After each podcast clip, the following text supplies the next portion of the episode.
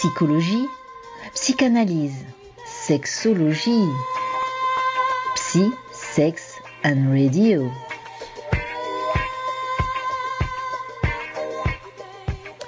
Le 25 novembre a été instauré comme la journée internationale de lutte contre les violences faites aux femmes. À l'approche de cette date, eh bien, de nombreuses manifestations ont été organisées dans plusieurs villes de France à l'appel de pas moins de 90 organisations. L'objectif de ces marches, réclamer davantage de moyens pour lutter contre ces violences, des moyens notamment juridiques, mais parce que, puisque nous allons l'entendre, euh, ces violences ont une incidence sur le psychisme, le corps et la vie entière des victimes, qu'elles soient directes ou collatérales. Plusieurs slogans ont été clamés pendant ces marches, parmi lesquels Stop à la culture du viol ou encore Croire les victimes sauve des vies.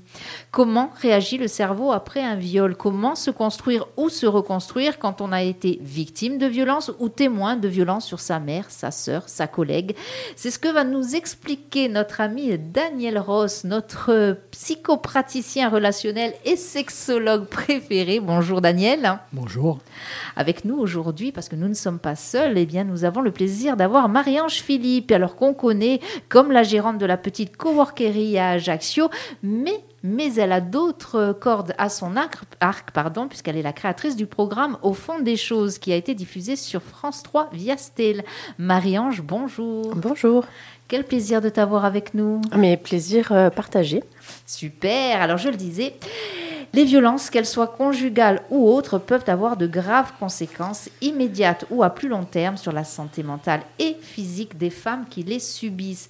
Conséquences traumatologiques, cliniques, psychiatriques, gynécologiques, obstétriques. Eh bien, j'aimerais, euh, cher Daniel, hein, euh, que nous nous arrêtions sur les conséquences psychiques et que tu nous dises quelles, ben, quelles sont-elles déjà et s'il existe des moyens de se soigner, enfin de soigner les victimes ou tout du moins de rééduquer. Alors oui, bien sûr qu'il existe des moyens de, soigner, et non pas où, mais et de rééduquer. Euh, et heureusement, heureusement, euh, rééduquer parce que très souvent une, femme qui a été victime de violence va avoir tendance à, reproduire un même schéma, malheureusement, à, rencontrer euh, de multiples hommes qui, qui vont reproduire ce schéma. Donc réapprendre à, réapprendre à vivre euh, réapprendre l'estime de soi, parce que la notion de violence conjugale, elle rentre dans une notion de, d'aliénation de, l'individu. Il, y a, deux types, de problématiques dans la violence. Il y a la violence, le micro n'était pas assez proche. Il y a la violence euh, directe, c'est-à-dire le, fait de, se trouver directement avec un individu violent.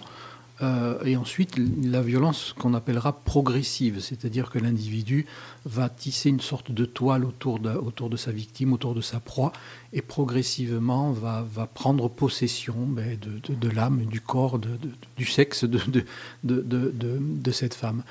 Euh, j'aime bien faire la différence entre un homme violent et un auteur de violence conjugale, parce qu'il euh, il existe effectivement des hommes violents qui ont des pathologies, euh, et, qui sont, et qui, vivent au travers de la violence. Et la violence, pour eux, c'est une sorte de jouissance, parce que ça leur donne un pouvoir. Mais il existe aussi, dans les, nombreuses personnes que je reçois, il existe des, des, hommes, entre guillemets, lambda, qui peuvent devenir auteurs de violence parce que euh, ce qui se passe dans leur couple leur fait violence à eux et ils ne, peuvent répondre à cette violence. quand je dis ils ne peuvent répondre, ce n'est pas une excuse, bien entendu. Hein. Ils ne peuvent répondre à cette violence que par une violence. Donc il faut bien faire la distinction. C'est pas une excuse, en fait, c'est un état de. C'est un état, c'est une explication. C'est pas parce qu'on explique quelque chose qu'on l'accepte. Pour ma part, je, je, participe activement aux Orange depuis, depuis quelques années, puisque je suis président de l'association Corsica Psy, et depuis à peu près une quinzaine d'années, on, on, anime des groupes de paroles d'auteurs de violences conjugales. Donc on, reçoit des auteurs tant en séance individuelle qu'en groupe de parole, qu'en stage de responsabilisation.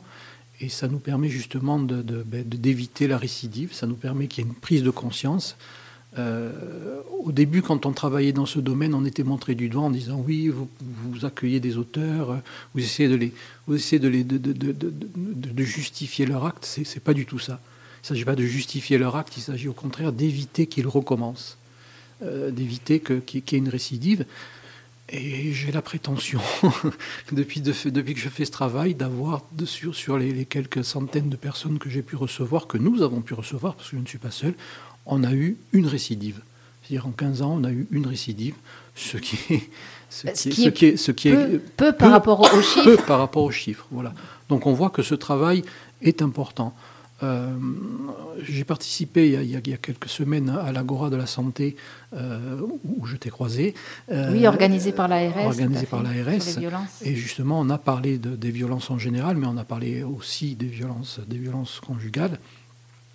Et, le, fait, le fait est que on, prend conscience de par notre, de par notre, notre travail que tout individu qui a subi des violences ou tout individu qui a été euh, une, victime collatérale de violence va rentrer dans un cycle de violence, soit en tant qu'auteur, soit en tant que victime. C'est ça qui est terrible. C'est-à-dire que cette, violence que, va vivre l'individu directement ou cette violence que va vivre l'enfant, entre guillemets, indirectement, elle n'est pas sans conséquence. Euh, la conséquence, c'est que ben, soit je vais mettre en marche un, schéma qui va faire que je vais moi-même devenir auteur, soit je vais accepter d'être victime parce que un petit peu c'est dans mon je vais pas dire c'est dans mon ADN ça serait dommage mais non mais c'est dans, ma construction dans, ma construction voilà tout à fait D'accord.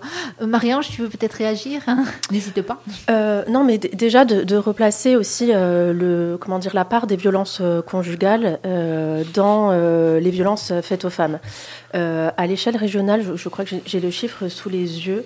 Euh, en 2021, on a recensé 1000 faits euh, de violences euh, intrafamiliales et 80% sont des violences conjugales. Donc déjà, c'est une énorme part des, des, violences.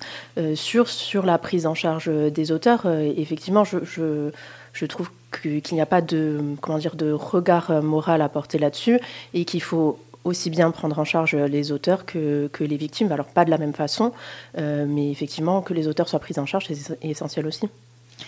Pour revenir sur les conséquences, hein, puisqu'on le disait, ça a des conséquences. On va parler des victimes d'abord, des victimes mmh. directes, pas des victimes euh, collatérales. Et mmh. quand je pense, euh, quand je parle de victimes collatérales, je parle bien sûr des enfants en priorité. Euh, non, les, les, victimes directes, donc la femme. On, va rester pour l'instant centré sur les violences conjugales, mais on va parler quand même des violences faites aux femmes en, règle générale, hein, parce qu'elles sont malheureusement, alors c'est un peu difficile de dire ça, un peu délicat, mais elles ne sont malheureusement pas que conjugales. Hein. Les mmh. violences faites aux femmes, elles sont, elles sont même universelles Hein, et sociétale.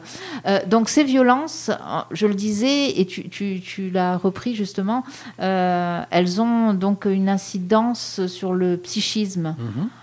Par quoi ça se traduit Perte de repères, perte de confiance en soi, perte, perte de, de d'indépendance, c'est-à-dire souvent en fonction de la durée et de l'intensité de la violence, parce que la violence va de, de, la, gifle au, nez cassé ou à l'hospitalisation pour quelques mois, euh, en fonction de, la durée, en fonction de l'intensité, ben, perte, le, plus c'est la perte de confiance en soi, c'est-à-dire une mésestime que met en place la victime. Parce que ça fait partie généralement du processus hein, dans les violences conjugales. Il y a cette, espèce de, malaxage de cerveau, on le malaxe pour en fait le, reformer, le modeler. Le processus est, tout, tout, bête, c'est à la fois tout bête et, terrible. C'est que l'individu progressivement, l'auteur progressivement, alors s'il s'en rend compte, il est dans un dysfonctionnement, euh, une pathologie, mais il peut aussi le faire sans s'en rendre compte. Euh, il est dans une notion où il va se rendre indispensable, c'est-à-dire que progressivement, il va, euh, il, va euh, isoler la victime. Il va l'isoler au niveau de la société, c'est-à-dire qu'il va, il va essayer de l'isoler au niveau de ses amis, au niveau de sa famille. Il va essayer de l'isoler économiquement parlant, parce qu'il n'y a pas, quand on parle de violences conjugales, elles sont, elles sont multiples. Il y a des, violences physiques, il y a des violences verbales, il y a des violences euh, psychologiques, il y a des violences économiques, il y a des violences sexuelles. Il y en a, une multitude. Et généralement, il n'y en, a pas qu'une, il, y en a deux ou trois dans le même, foyer.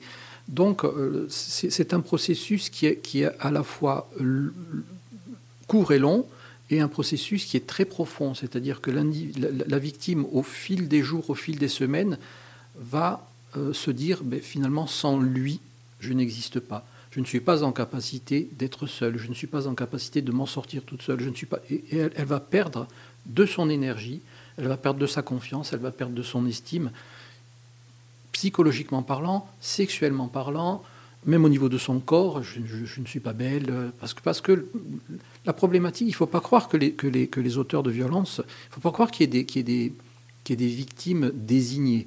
C'est-à-dire que tout individu, quel que soit son, son, niveau, quelle que soit sa culture, tout individu est une proie potentielle. D'accord? Il faut, il faut qu'il y ait une faille. Et comme on, en a tous On a tous des failles.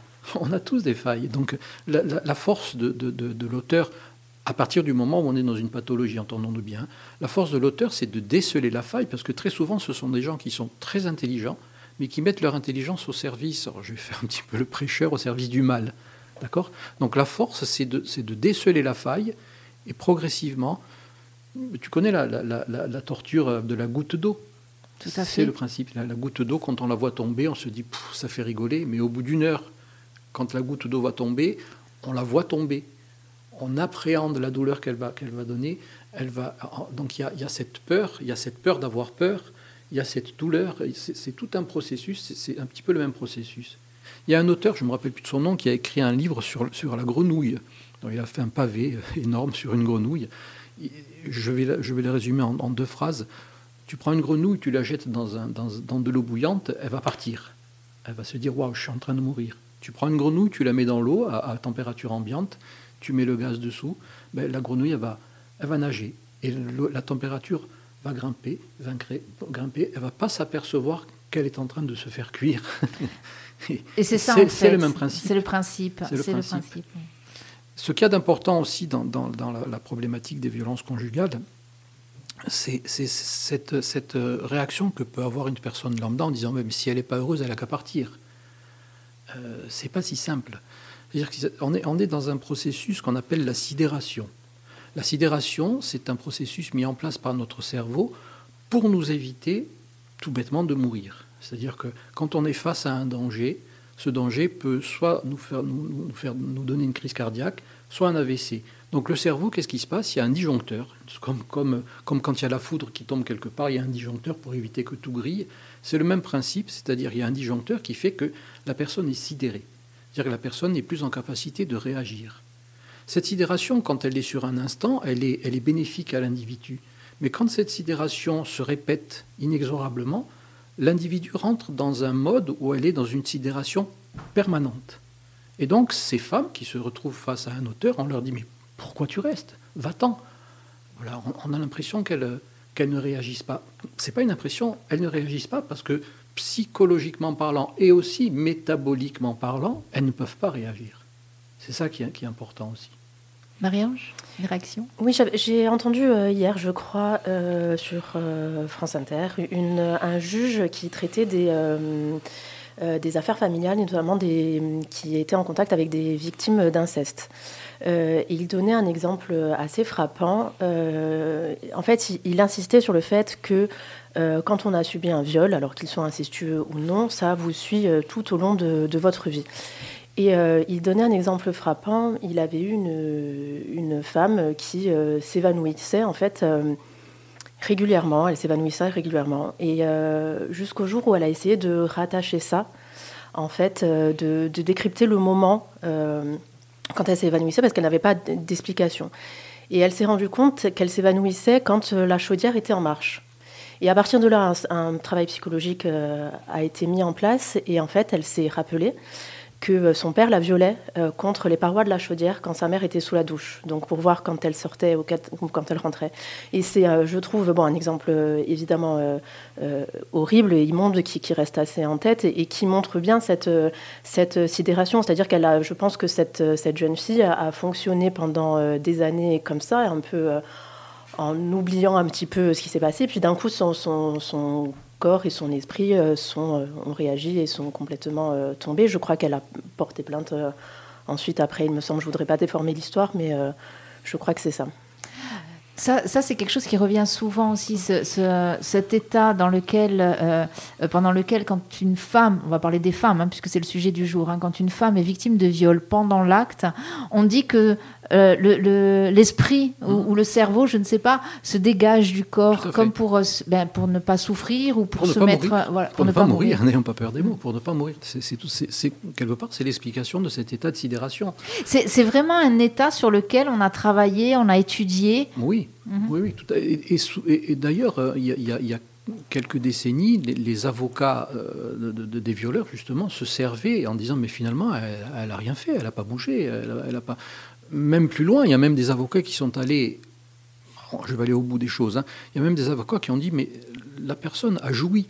Elle a été violée et elle a joui. Euh, donc, donc finalement, elle n'a pas été violée.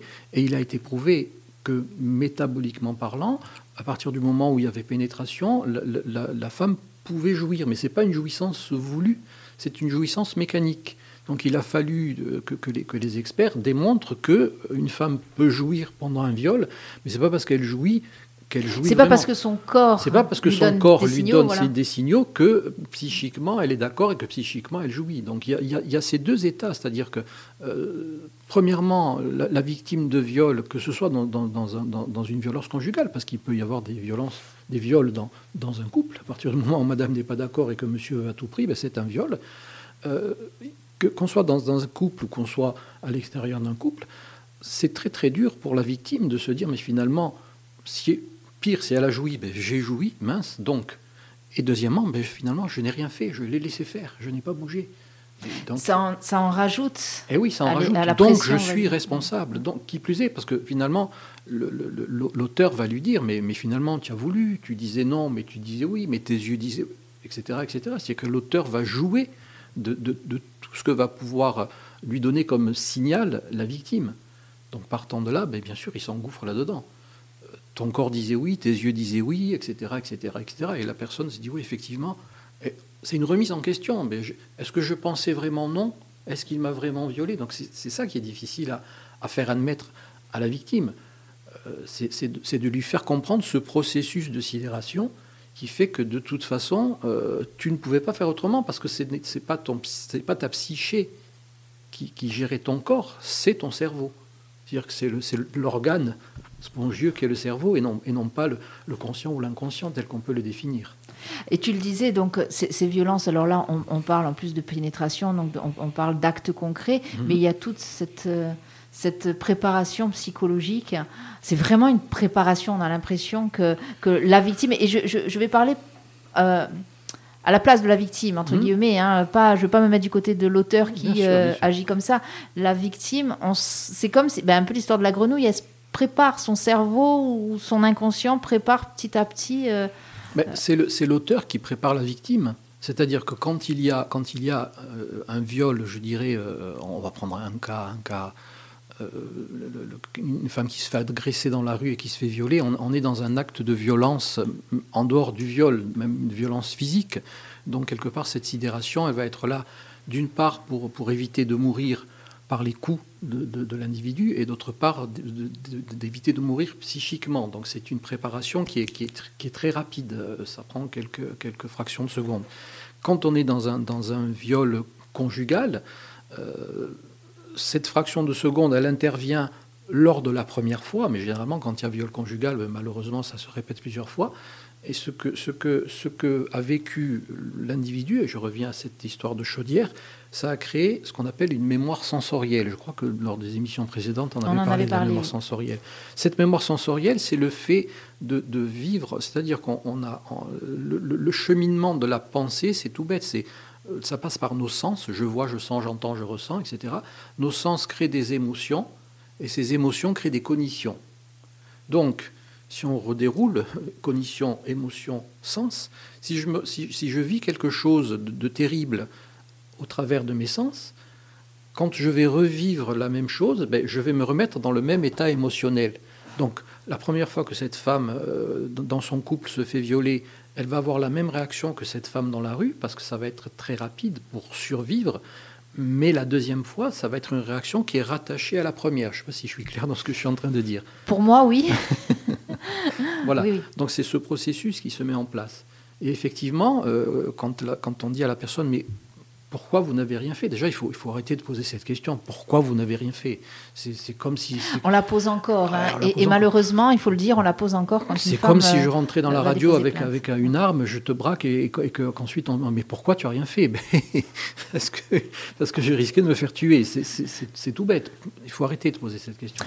On va continuer avec toutes ces questions parce qu'on en a encore des questions et puis on va répondre à notre euh, auditrice ou un follower qui a fait une petite, euh, une petite aparté par rapport à ce qui a On se retrouve et eh bien, après une petite pause musicale. On va partir eh bien, avec euh, Clara Luciani. Je crois que voilà, elle fait de très belles chansons. Et, j'ai choisi cette, cette, chanson qui s'appelle Drôle d'époque parce que justement, elle explique, vous allez l'entendre, qu'on lui a dit que ben, elle n'était pas vraiment une femme. Donc ça aussi, c'est une violence qui est faite aux femmes. Hein. Euh, et puis qui existe encore. Hein. Cette violence, on l'entend encore dans notre société, soi-disant euh, matriarcale, mais euh, sur laquelle il y aurait beaucoup, beaucoup de choses à dire. Allez, on y va pour Clara Luciani et on se retrouve de suite après.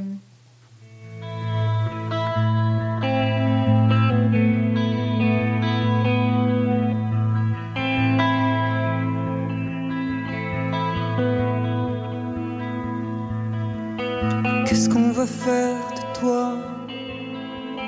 Tu marches même pas droit. T'as l'allure de ton père, les cheveux en arrière. T'as pas l'air, t'as pas l'air, t'as pas l'air d'une femme. D'une femme. Où sont passés tes seins? Ta combrure de félin Tantôt mère nourricière, tantôt putain vulgaire. Conduis-toi, conduis-toi, conduis-toi comme une femme. Comme une femme. Comme une femme.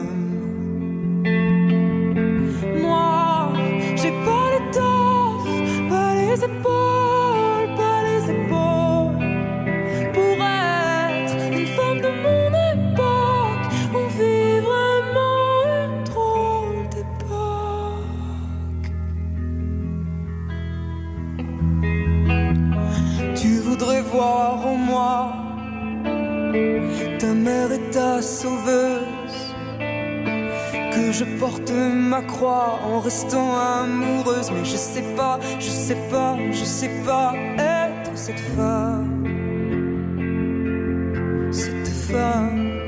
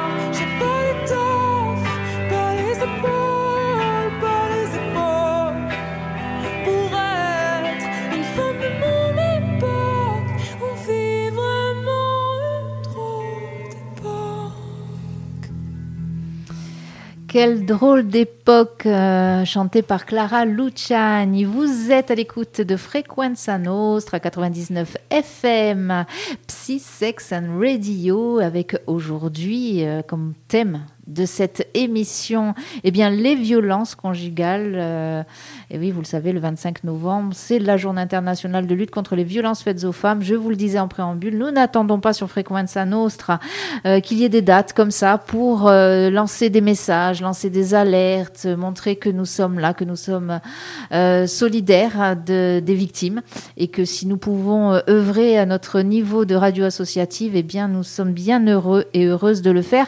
Donc, Donc, Psy-Sex and Radio n'existerait pas sans notre psychopraticien relationnel préféré, Daniel Ross, et sexologue, j'oubliais, qui aujourd'hui eh est accompagné de Marie-Ange Philippi. Alors, j'aimerais qu'on revienne sur euh, quelque chose que tu as dit. Tu as parlé, nous avons parlé des violences, euh, euh, des victimes collatérales. Donc, je parlais des enfants. Il y a notre ami Michel qui nous dit, par rapport à quelque chose que tu as dit tout à l'heure, je ne suis pas d'accord, je te lis. Hein, des enfants ont pu assister à des violences faites à leur maman et n'être pas du tout violents adultes, tout le contraire. Daniel, effectivement, alors Michel, on, va remettre les choses effectivement, puisque tu, as expliqué, tu as dit effectivement je que me suis certainement mal exprimé, je m'en excuse auprès de Michel. euh, c'est le principe, euh, les, les, je vais y arriver. 99% des auteurs de violence sont des hommes, ça ne veut pas dire que tous les hommes sont violents. C'est un petit peu dans ce sens.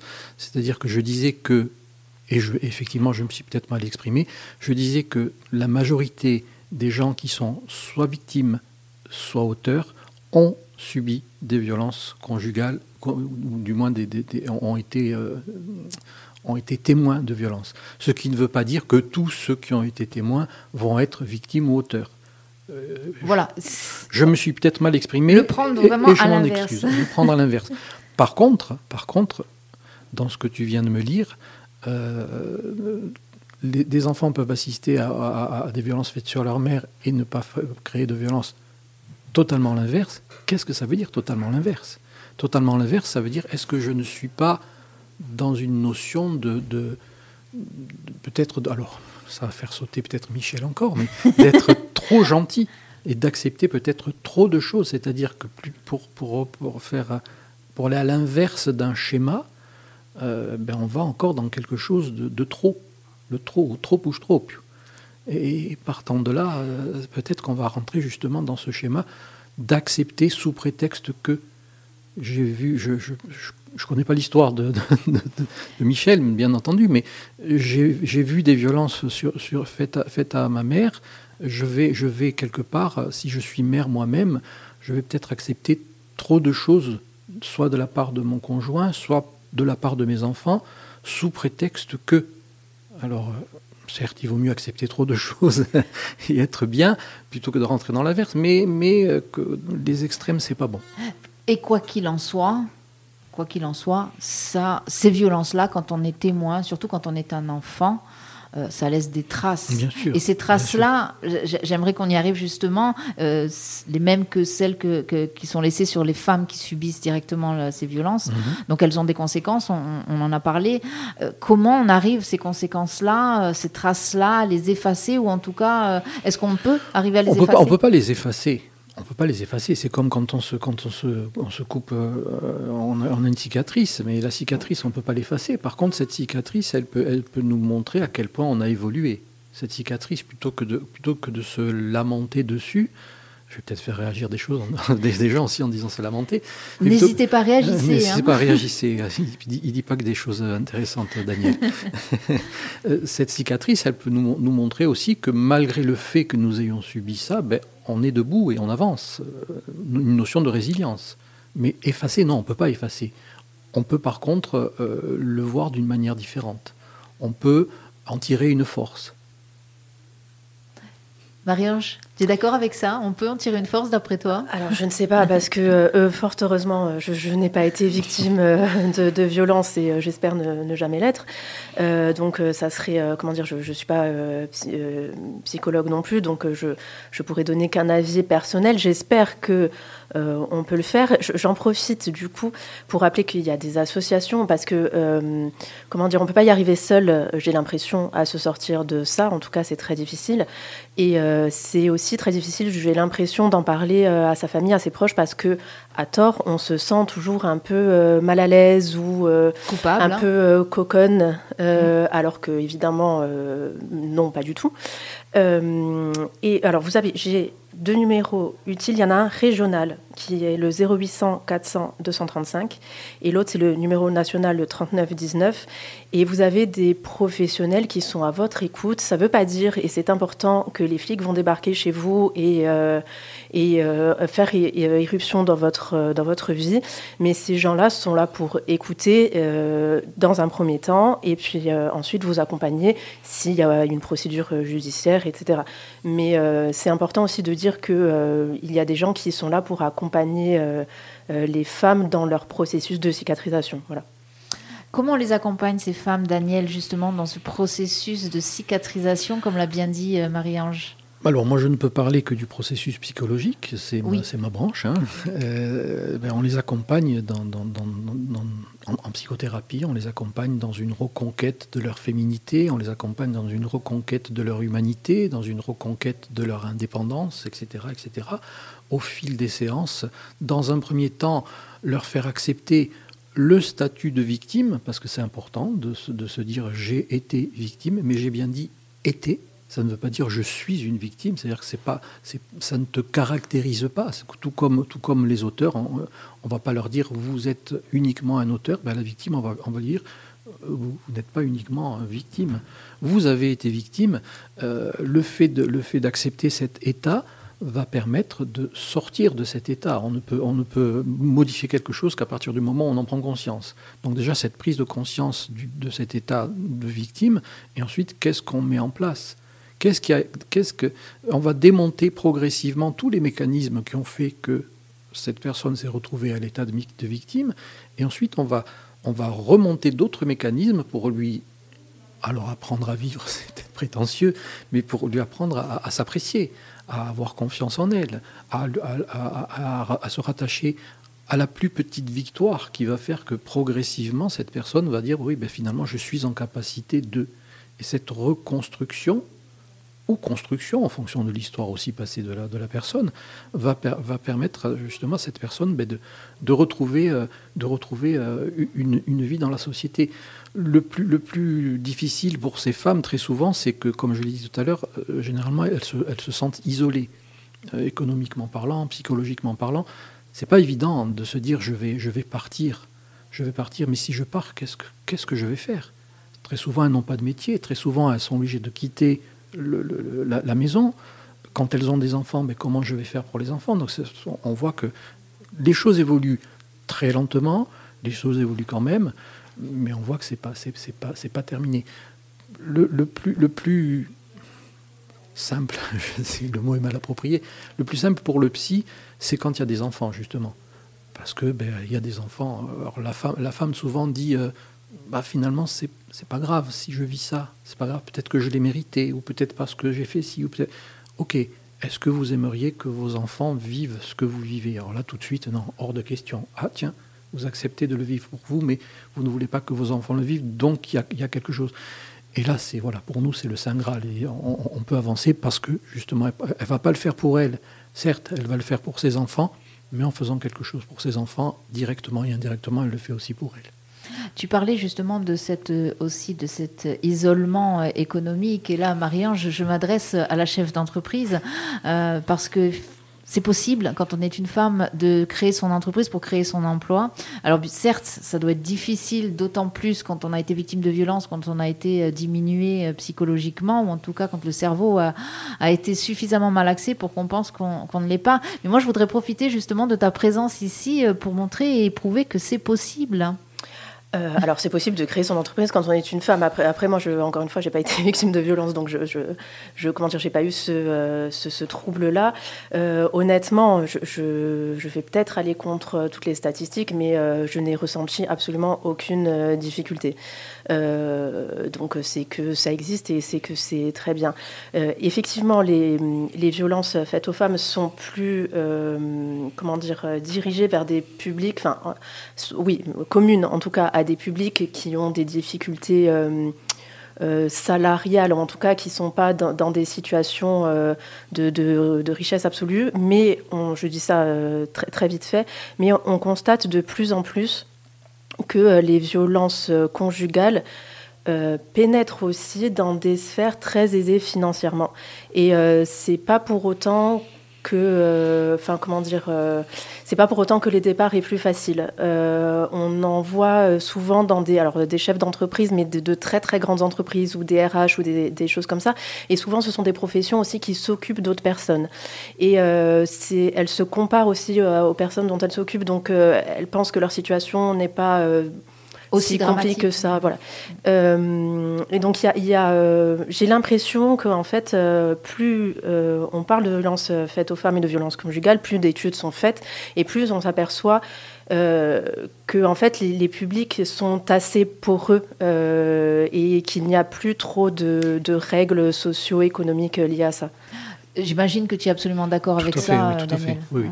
Oui, quand je disais tout à l'heure, elles vont avoir du mal à retrouver un travail, je parlais bien sûr des personnes qui se retrouvent isolées économiquement parlant. Mais bien sûr, dans ces violences, dans ces violences faites aux femmes, il y a des chefs d'entreprise, il y a des, il y a des médecins, il y a des, on n'est pas, on n'est pas, euh, c'est pas compartimenté. Les violences ne sont pas uniquement dans ce type de, de, de catégorie sociale. Les violences touchent toutes les catégories sociales, bien sûr. On va revenir aux enfants. On a notre ami Félix, qui nous écoute, ah. ça faisait longtemps Félix, qui nous dit certains ados euh, deviennent violents au moment où leurs parents se déchirent. Violence, bien sûr. Euh, et bien évidemment, pour l'ado, cela peut devenir une façon de se venger et malheureusement de s'exprimer. C'est-à-dire qu'à un moment donné, si je comprends bien, quand on a été témoin de cette violence et donc une victime collatérale, on ne peut, on peut euh, n'avoir enregistré que ce moyen-là, ou en tout cas, on peut avoir enregistré la violence comme un moyen d'expression on peut n'avoir enregistré que ce moyen-là, et peut-être aussi que, justement les adultes qui entourent cet enfant ne peuvent entendre que ce moyen-là, malheureusement. Euh, un ado qui, qui, a peu de problèmes, on va, on va, on, va pas y prêter attention. Euh, s'il a, s'il a des mauvaises notes à l'école, on va se dire bon, ok.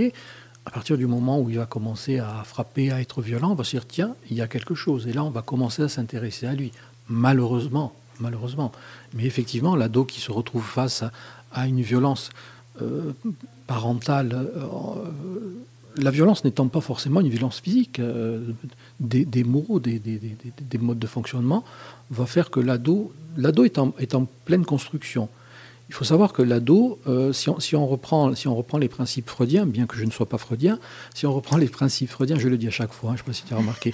oui, c'est parce que tu as vu mon petit sourire là. tout à fait, oui. Euh, pour Freud, on a, on, a, on a le développement psychologique, c'est-à-dire le, stade oral, le stade anal, le stade phallique et le stade oedipien on va, ne va pas rentrer dans, la psychanalyse, il nous faudrait des, heures et des heures d'émission.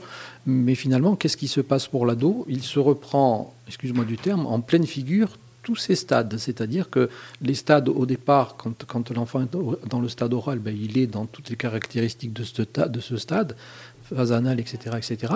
Mais quand il est ado, ben, il reçoit tous ces stades et, c'est un petit peu le, du terme, le bordel dans sa tête. Si en plus de ce bordel, il doit gérer, ou du moins penser avoir à gérer le bordel qui se passe à la maison, ben, euh, j'ai employé un terme tout à l'heure, ça lui fait violence. Et cette violence, on l'avait, vu euh, lors d'une émission précédente, la, violence, elle, vient du, latin et du grec, violar et, violentus. La violence, elle est l'apanage de deux types d'individus, soit la personne qui se, qui se sent toute puissante et qui veut à tout prix faire passer son message, soit de la personne qui se sent impuissante et qui ne trouve pas d'autre moyen que de faire passer son message par la violence. C'est le cas de l'adolescent. L'adolescent, il se sent impuissant face à ce qu'il vit psychiquement parlant dans sa construction psychologique et aussi face au, dysfonctionnement parental. Donc cette impuissance va créer de la violence. Violence qu'il va générer soit envers les autres, soit envers lui-même. Quoi qu'il en soit, il y aura violence. Donc on va rappeler aussi euh, un numéro de téléphone. Euh, on a parlé euh, bien sûr du 3919 pour les femmes victimes de violences. si vous êtes dans l'urgence, ne cherchez pas à comprendre, vous composez le 17, c'est la police, le 17. vous êtes témoin, vous êtes victime de violence, vous faites le, 19, le 17, pardon, le 3919.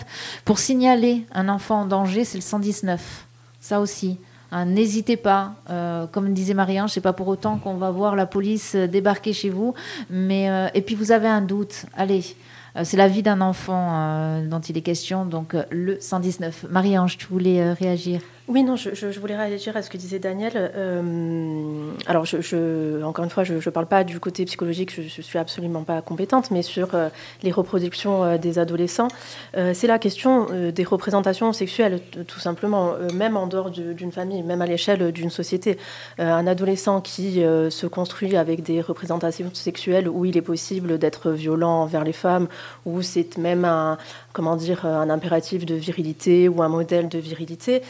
Euh, c'est difficile de s'en affranchir, surtout, quand on est euh, adolescent et qu'on se construit comme ça.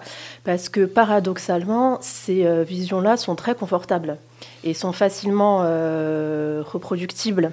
donc, en fait, se remettre en question et adopter une autre attitude que celle qu'on voit constamment, encore une fois à l'échelle de la famille ou de la société, euh, c'est plus compliqué que reproduire euh, ce, un, schéma, un schéma comme ça. Oui, parce qu'on a l'impression que justement, on va dans le sens, dans le bon sens, je mets des gros guillemets à bon, dans le bon sens de la société. Et du coup, euh, ben, on a moins, peut-être moins de critiques, on est plus, peut-être plus considéré. Ça aussi, du coup, c'est un, un processus psychique. Alors, on en revient maintenant parce qu'on parle beaucoup depuis quelque temps euh, des violences faites aux femmes. On explique enfin depuis quelque temps bah, que c'est pas bien, que c'est péché. Euh, voilà, qu'il ne faut pas faire. il ne faut pas dire c'est péché parce que ah. parlons de la religion. Ah, voilà, allons-y. Excuse-moi, mais bon. Vas-y, non, non, justement, justement, c'est l'occasion. Vas-y, j'ai lancé la perche sans vouloir. avec l'hostie avec. avec voilà, avec, tout à fait. Euh, c'est pas péché, c'est pas péché dans la religion. Alors, il n'est pas écrit tu vas battre ta femme, mais mais mais euh, si on prend la religion au pied de la lettre, et, quelles que soient ces religions, hein, que ce soit la religion catholique, la religion musulmane ou, toutes les autres religions, la femme est, une sous-personne. Euh, donc quand tu dis c'est péché, euh, non, justement, c'est pas péché. Et, tu disais aussi que la société est en train d'évoluer je trouve qu'en ce moment, euh, on est en train de faire du. On, marche arrière, on fait une marche arrière. Hein. Est-ce que c'est. Alors là, c'est la grande question est-ce qu'on fait vraiment marche arrière ou est-ce que parce qu'on a plus de moyens de communiquer et, de libérer la parole, on sait davantage? Il y, a des exemples. On, Quand je parle de la marche arrière, je ne parle, pas, je parle pas du fait de, de, de, l'explosion ou du moins de la soi-disant explosion des violences. Non, pour moi, il n'y a pas d'explosion de violence. Moi, ça fait, ça fait plus de 15 ans que je suis dans ce schéma et pour moi, il n'y a pas d'explosion, il y a simplement une information qui est plus présente. On, le sait, c'est tout, c'est là, on le sait, on le, touche du doigt, alors qu'avant, bon, ben, on ne disait pas, c'était caché. Quand je parle de marche arrière, je parle du, droit à l'avortement, je parle du droit de vote, je parle de, tas de choses qui ont été... Du droit d'expression. Du droit d'expression. Euh, on est en train de reculer progressivement, que ce soit en Europe, que ce soit aux États-Unis. On voit que progressivement, il y a, des, voix qui s'élèvent et qui, freinent, qui freinent, et qui plus est même, même euh, portées même par des femmes porté même souvent par des femmes. C'est ça qui est terrible. J'aimerais qu'on revienne dans la dernière partie de cette émission, justement, qu'on sorte un peu des violences conjugales et qu'on parle de ces violences faites aux femmes en règle générale, ces violences interplanétaires. Parce que j'ose imaginer, enfin, j'ose imaginer que non, que s'il y a d'autres planètes et d'autres vies ailleurs, on ne soit pas dans cet état-là. Allez, on part en musique avec Grégoire. Dis-moi, maman, est-ce que ça va? C'est quoi ce bruit qu'on entend là au creux d'une ça ressemble pas à un éclair. Dis-moi maman, c'est pas le tonnerre. Dis-moi maman, pourquoi t'as peur? Dis-moi maman, pourquoi tu pleures et pourquoi tu caches tes yeux? Dis-moi maman, c'est quoi ces bleus Dis-moi maman, est-ce que ça va? Pourquoi tu trembles quand y a papa Pourquoi tu me dis chute et que ça n'est rien, mon enfant. Pourquoi maman tu dis tout le temps que ce sont les histoires de grands et qu'il ne faut pas le dire aux autres? Pourquoi tu dis que c'est de ta faute De ta faute?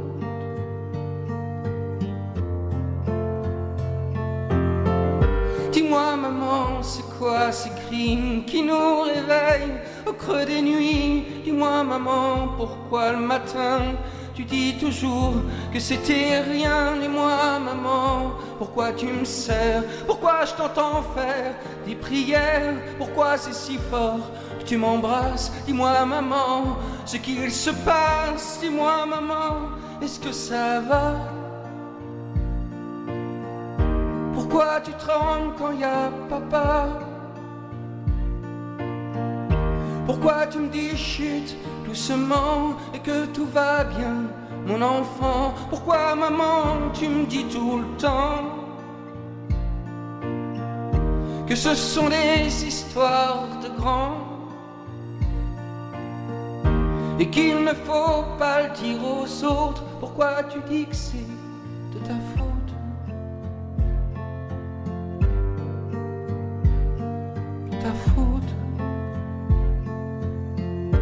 Dis-moi maman, c'est quoi ce bruit qu'on entend là au creux des nuits?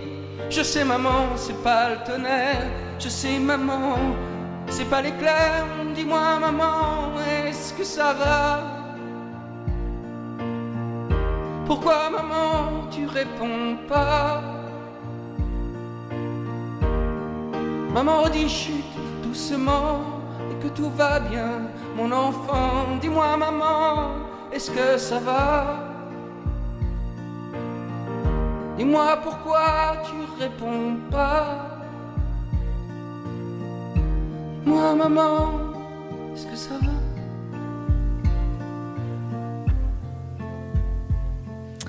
Dis-moi, maman, est-ce que ça va? C'est une chanson de Grégoire, qui est une chanson inédite qui a été euh, créée justement pour les victimes de violences euh, conjugales.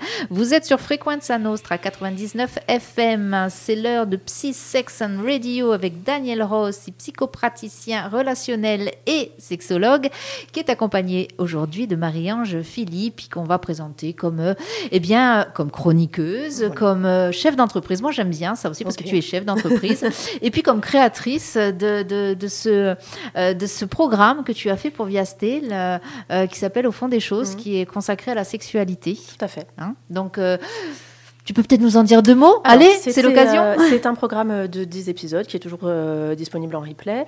Euh, le but, c'était de montrer que la sexualité était un sujet comme les autres et d'essayer d'en décortiquer les dimensions un peu sociologiques, philosophiques, politiques, mais aussi d'aborder des sujets un peu plus légers, on va dire, comme la gastronomie, etc. Bref, de montrer que la sexualité est un vrai sujet de réflexion et que c'est un sujet très transversal. Voilà, ça c'est dit. Alors on parlait, on a parlé des violences conjugales, on a parlé des victimes, euh, on a parlé euh, des différentes formes de, de, de violence, mais Daniel, tu nous as euh, expliqué en quelques mots qu'il y a des accompagnements possibles et que si on n'efface pas les traces de ces violences, on peut tout au moins apprendre à vivre, avec, qu'on soit victime directe ou victime collatérale. En dehors de ces violences conjugales, et c'est ce qu'on avait abordé, commencé à aborder avant la, la- pause musicale, il y a toutes ces violences qui sont euh, faites aux femmes en règle générale, qui sont des violences sociétales. Nous en discutions un petit peu hors antenne euh, en se disant que même nous, voilà, nous avons grandi dans des schémas qui étaient ce qu'ils étaient, qui étaient imposés au niveau euh, social, au niveau religieux, on l'a dit. Et on a grandi avec ça et il a fallu peut-être un déclic, peut-être que la parole se libère, que la parole de la société, ou en tout cas une certaine partie de la société se libère pour que nous, femmes, nous nous posions la question. Et qui sait, peut-être que les hommes commencent aussi à se poser la question. Alors oui, là on n'est plus dans la psychologie, on est dans la sociologie, mais ça m'intéresse tout autant. Euh, J'aimerais, j'aimerais poser, euh, et je me réfère à ce, que, tu as dit tout à l'heure, quand on a l'impression que ça monte d'un côté, ça descend de l'autre, j'aimerais poser ce qui se passe actuellement dans le monde. On s'aperçoit que dans les pays dits développés, je dis bien dits développés, parce qu'il faudrait donner la définition du développement, on s'aperçoit que dans les pays dits développés, ben, il y, a, un combat entre, une, égalité homme-femme et un combat avec des gens qui veulent rétablir certaines choses qui vont aliéner la femme, et que dans d'autres pays, je pense spécialement à l'Iran, euh, on s'aperçoit qu'il y, a- des femmes qui bougent et que le fait que ces femmes bougent, ça fait, ça fait aussi bouger des hommes. C'est-à-dire que dans, dans ce pays où la femme était, était, était complètement asservie, les femmes commencent à bouger. Alors d'un côté, on a dans, dans- dans un pays où les femmes sont asservies, les femmes commencent à bouger, et d'un autre côté, où les femmes so- sont, entre guillemets, un petit peu plus libres, euh, mais euh, il y, a- y a des gens qui essayent de les, de les asservir. Est-ce que ça reviendrait à dire qu'à partir du moment où a- a- il y, a- il y a une limite tolérable pour la jante masculine? C'est-à-dire, euh, mesdames, on vous a assez donné, maintenant ça suffit, retournez, retournez à vos fourneaux. Donc la question aussi, ce serait est-ce qu'il y a une crainte? Bien sûr, une crainte vis-à-vis des femmes. Est-ce que c'est pas une question, c'est une affirmation. C'est une affirmation. L'homme a peur de la femme. L'homme a peur de la femme parce que parce que sans s'en rendre compte, je vais peut-être faire réagir certains hommes, euh, sans s'en rendre compte, inconsciemment, l'homme sait que la femme a un pouvoir, ne serait-ce que le pouvoir d'enfanter. Euh, et, pas seulement ce pouvoir d'enfanter. Avant, le Moyen Âge, on en avait parlé aussi, mais finalement toutes les émissions se recoupent. Avant le Moyen Âge, euh, l'être humain ne savait pas que c'était l'acte sexuel qui donnait, qui donnait, le, qui donnait le, le, fait d'être enceinte. Donc finalement, euh, euh, c'était pas une notion de pouvoir, c'était la femme qui était, c'était la volonté de Dieu. Voilà, cette femme allait avoir un enfant. À partir du moment où, l'homme s'est aperçu que c'est la femme qui porte l'enfant de par le biais de la sexualité, ben, là il y a eu une, une sorte de, de, réaction euh, épidermique de, de l'homme, dire elle a un pouvoir, elle a un pouvoir de, par le fait qu'elle puisse porter un enfant, et elle a aussi, et là c'est les sexologues qui parlent, elle a aussi un pouvoir dans l'acte sexuel. L'homme, euh, une fois qu'il a éjaculé, bah, avant, que de, avant que de retrouver une érection, bah, il faut du temps. S'il est très jeune, ça va, être, ça va aller très vite, mais plus on rentre en âge, et plus c'est difficile. La femme, elle est, elle est multi-orgasmique. Donc elle a cette capacité à pouvoir jouir pendant l'acte sexuel plusieurs fois. Ça lui donne aussi un autre pouvoir ça fait quand même deux pouvoirs. Waouh, ça fait beaucoup. Hein. L'homme aurait pu se dire j'ai aussi ma part de pouvoir, puisque c'est moi qui donne la petite graine, c'est moi qui euh, permet euh, la fécondation, etc. Non, il y a quand même la crainte. Marie-Ange? Alors, Oui, je ne sais pas s'il y a une crainte des hommes sur les femmes, peut-être c'est une, une, posture intéressante, mais euh, en tout cas, ce qui est sûr, c'est que le combat des femmes n'est pas un combat féminin. C'est-à-dire que ça concerne les hommes aussi. Pour prendre des exemples très concrets, se retrouver avec un enfant non désiré, c'est une galère pour tout le monde. Euh, alors avorter, certes, ça appartient au corps des femmes, euh, mais c'est une euh, galère pour tout le monde. comment dire? On a toujours l'impression que le féminisme est le combat des femmes, et c'est un peu entre initiés, entre femmes, etc. Or, j'ai l'impression que, enfin, comment dire, on a, tous à y gagner. Même les hommes sont enfermés dans des schémas un peu un peu futile quoi. Donc euh, j'ai l'impression que c'est un combat euh, général. Alors euh, c'est un alors mm. est-ce que c'est l'objectif qui est finalement un objectif global un mieux-être global? Mais est-ce que ce combat là si le combat n'avait pas été initié en tout cas par des femmes parce que nous sommes, nous les femmes, les principales concernées, est-ce que cette lutte, elle aurait eu lieu? Est-ce que ce combat, maintenant, on, aurait, euh, on verrait des hommes? C'est vraiment la, question, en fait. Parce qu'effectivement, moi, je te rejoins quand tu dis, euh, c'est euh, l'objectif, il est global. Le mieux-être, il ne peut être que global. Non, mais c'est sûr que, que, que, le féminisme n'a pu être créé que par des femmes, puisque ça part d'un ressenti et d'un vécu empirique. Donc, effectivement, à partir de là, et on, comment dire, on c'est comme le, racisme en fait, euh, c'est-à-dire que euh, quand on constate une oppression d'une majorité sur une minorité, effectivement, on, part toujours d'un particulier pour arriver à un universel. mais ce qu'il faut bien comprendre, c'est que ça ne sert pas seulement et que les, femmes. Tout à fait. Tout à fait. Daniel, tu es d'accord, j'imagine. Si j'étais pas d'accord, je ne serais pas là. Il vaut mieux parce que Daniel, je te le dis, Félix t'attend. Il, m'a dit tu es convoqué au match au club ce soir, viens avec un bon avocat. Ça, c'est la petite touche de notre ami Félix. Euh, on le voit, ce qu'on disait, mal, malheureusement, euh, tu évoquais le, mot de régression hein, par rapport aux droits des femmes, parce qu'on en est là quand même. Quand on parle alors du droit d'avortement, tu le disais aussi justement, Marie-Ange, c'est une galère euh, pour tout le monde, un enfant qui n'est pas désiré. C'est surtout aussi la galère, j'ai envie de dire, pour l'enfant, hein, qui va pas se sentir désiré, qui va grandir avec ces sentiments-là. Mais, euh, mais, mais c'est avant tout quand même la galère pour la, femme qui bien souvent se retrouve, et on le voit, il y a de plus en plus de familles monoparentales avec la mère ah uniquement. Donc euh, ça aussi, euh, j'imagine que Psychiquement, est-ce que pour en revenir, alors on, a, on est parti un peu sur la sociologie, mais psychiquement, il y a un travail à faire, que ce soit auprès des hommes, auprès des femmes, auprès des enfants? Alors je vais répondre à ta question, mais je voudrais... tu as l'habitude maintenant. Faire une petite marche arrière sur ce que je disais tout à l'heure, dans cette notion de la peur de la femme et, dans la sexualité. Dans, dans, la majorité des cas, quand je reçois un homme qui a des problématiques érectiles, on est, on est dans, un, dans, un, dans un schéma où un homme rencontre une femme j'aime pas trop ce mot, mais ça fait rien, libérée. C'est-à-dire qu'une femme qui a eu plusieurs amants, qui a un savoir sexuel, et ce savoir sexuel met une pression à cet homme qui se dit il faut à tout prix que je bande. Donc il faut à tout prix que, je, que, j'arrive à satisfaire, parce que finalement, quand je rencontre une femme qui n'a pas trop de, de, savoir sexuel, bon allez, je ne connais pas faire n'importe quoi. non mais c'est ça, mais c'est ça. Et, très souvent, on est, alors je ne vais pas dire à 100%, mais très souvent, on est dans ce schéma. Je me retrouve face à une femme qui a un savoir, donc je me mets la pression, et se mettant la pression, perte d'érection, euh, ça veut bien dire quelque chose ça veut bien dire quelque chose. Ça veut bien dire que sexuellement, il y a, cette, il y a, cette, il y a toujours ces croyances limitantes. Je reviens maintenant. tu t'en souviens parce que moi je l'ai oublié. je m'en souviens plus.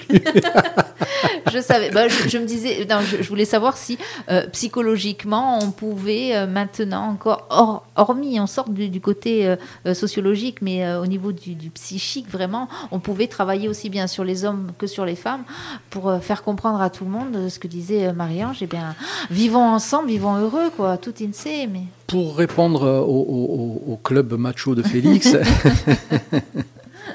la plupart, des, auteurs de violence que je reçois ont étrangement ce discours, c'est-à-dire, mais bien sûr qu'il faut que, les femmes sont. Il y a, dans le lot, il y a, il des, il y a des cons, excuse-moi du terme, qui, vont, poser leur, machisme et leur dominance masculine. Mais dans, dans, dans, 70 à 80% des cas, on est dans euh, oui, oui, ils sont d'accord, les hommes et les femmes sont, égaux, oui, ils sont d'accord. Mais entre le fait d'être d'accord et le fait de le mettre en application, il y a un fossé. Et ce fossé, c'est quoi? Ce fossé, c'est la société. Ce fossé, c'est la société avec les habitudes, avec, les modes de fonctionnement que nous avons. Je raconte toujours cette histoire, je pense l'avoir déjà racontée ici. J'étais il, y a 5, 6, 7 ans euh, en compagnie de mon épouse et de, et de 4 ou 5 amis, donc que des femmes.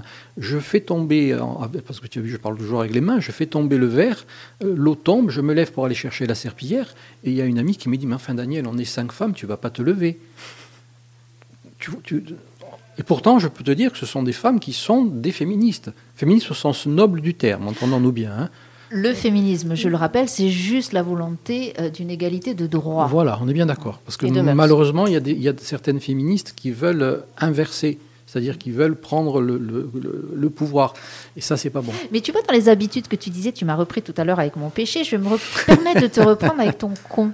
Oui. Le con. Hmm le con à la base, c'est quand même le sexe de la femme. Tout à fait. Donc pour euh, insulter une personne, hmm. on le traite de con. Tout Donc déjà, ça c'est quelque chose aussi qui est euh, vraiment intégré dans notre société. Alors on dit que c'est une vulgarité, mais toujours est-il que ah, vous, le voyez dans le, dans, quand on, dans le milieu sportif, en fait, quand euh, on regarde des matchs ou même quand on pratique un sport, si on veut comment dire, désigner quelqu'un qui a mal réalisé, mal réalisé un geste ou qui n'est pas à la hauteur, on va dire euh, femmelette, danseuse, euh, PD des fois.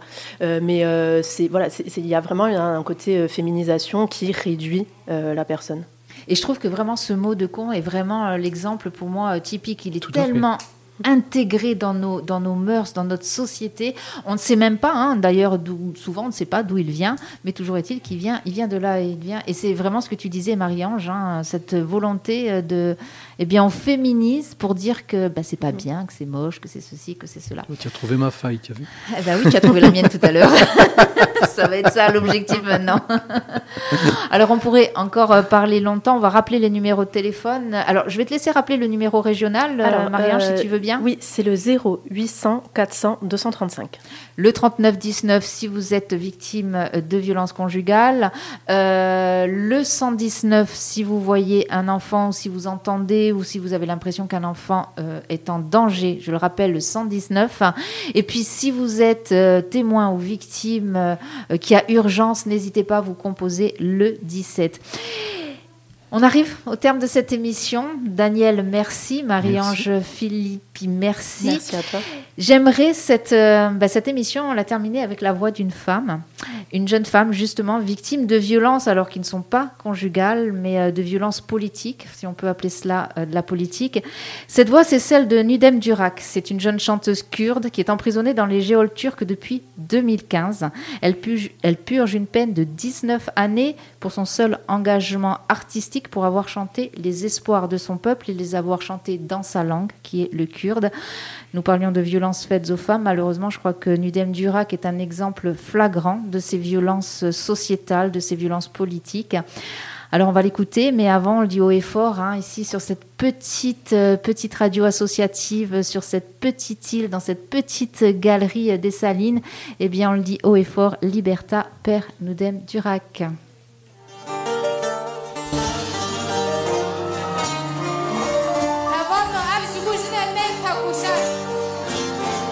Está lá da